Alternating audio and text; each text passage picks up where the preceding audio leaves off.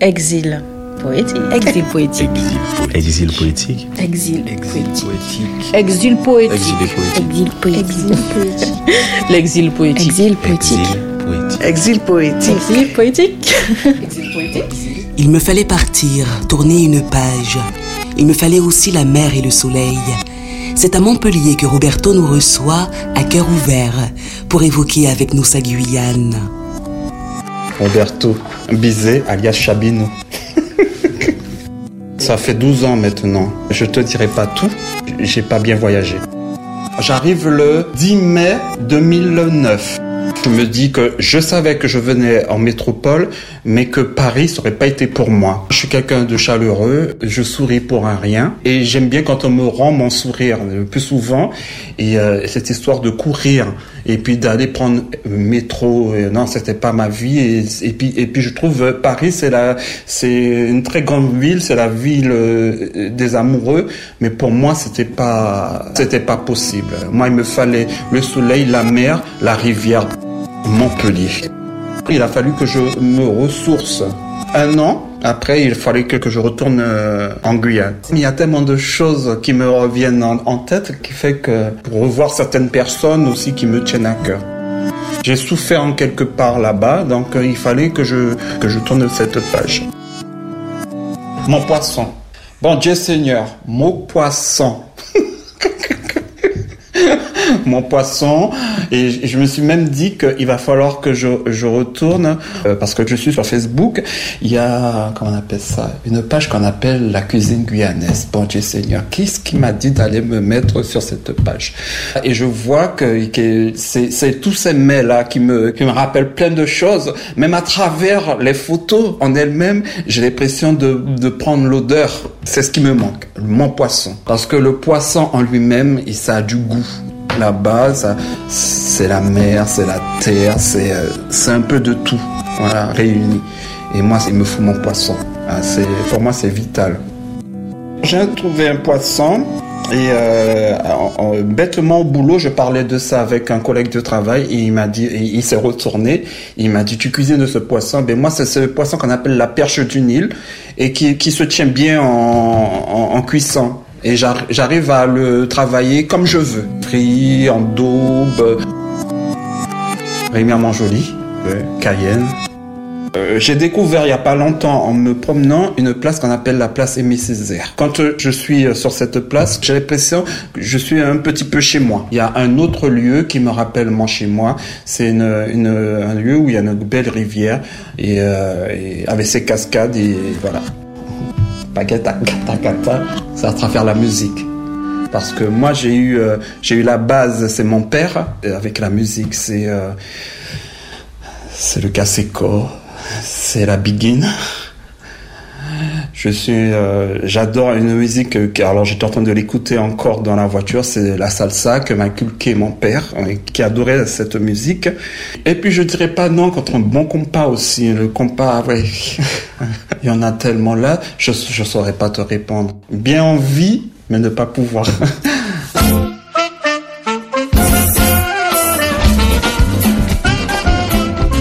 chanson de Nadège Chauvet qui est Jucon. Il y a toute la Guyane réunie dans cette chanson et pour info, elle est toujours dans la voiture. Euh, le CD est dans le lecteur, mais j'écoute d'autres choses, mais le CD il est toujours dedans.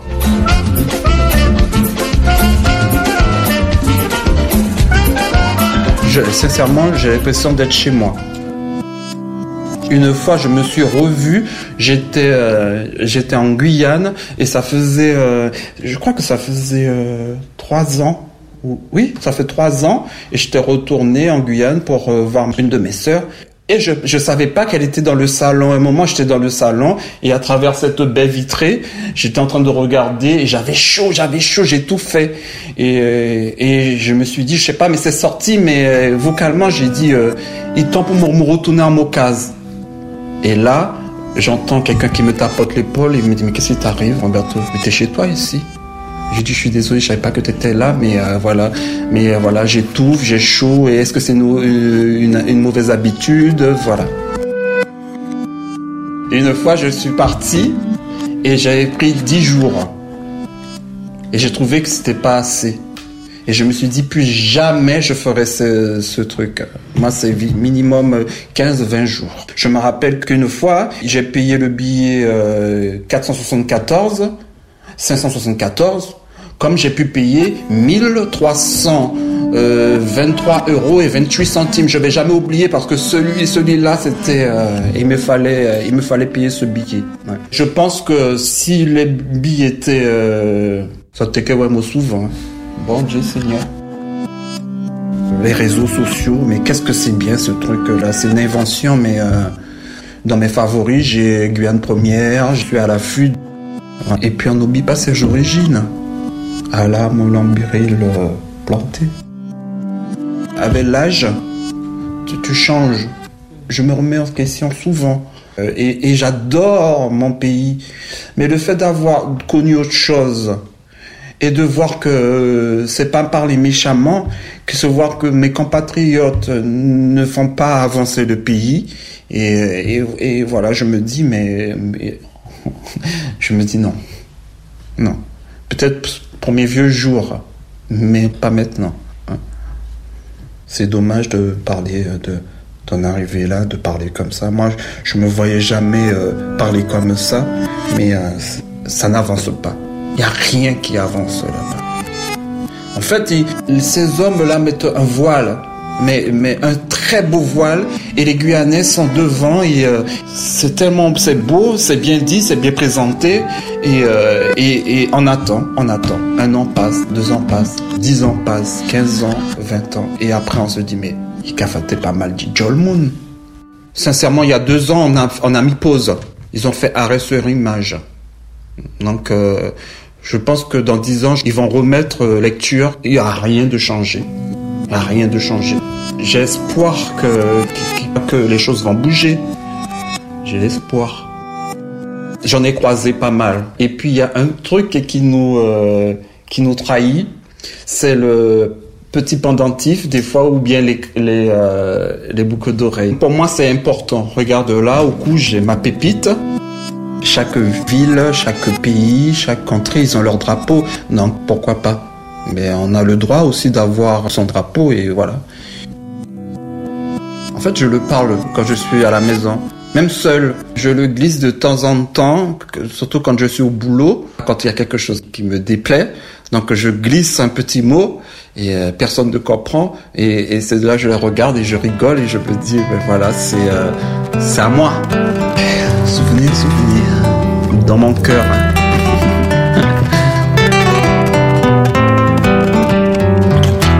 Euh, exil, c'est un mot fort. C'est un mot fort, exil. Je trouve que exil, c'est fort. Le mot exil, il est quand même fort. C'est pas forcément un exil, je reviendrai. Oui, euh, non. C'est un exil volontaire. Je me suis exilé moi-même. Non, je, sincèrement, j'ai J'ai opté pour euh, mieux vivre. Je suis venue en France, c'est pas pour rester toute ma vie. Je suis partie. Je Franchement, oui. En fait, t'es vite éloigné du monde. Pas ce Je voulais vraiment sortir de ce cadre. Pourquoi exil poétique Mais, euh, Je resterai un exilé jusqu'à la fin de mes jours. Hein.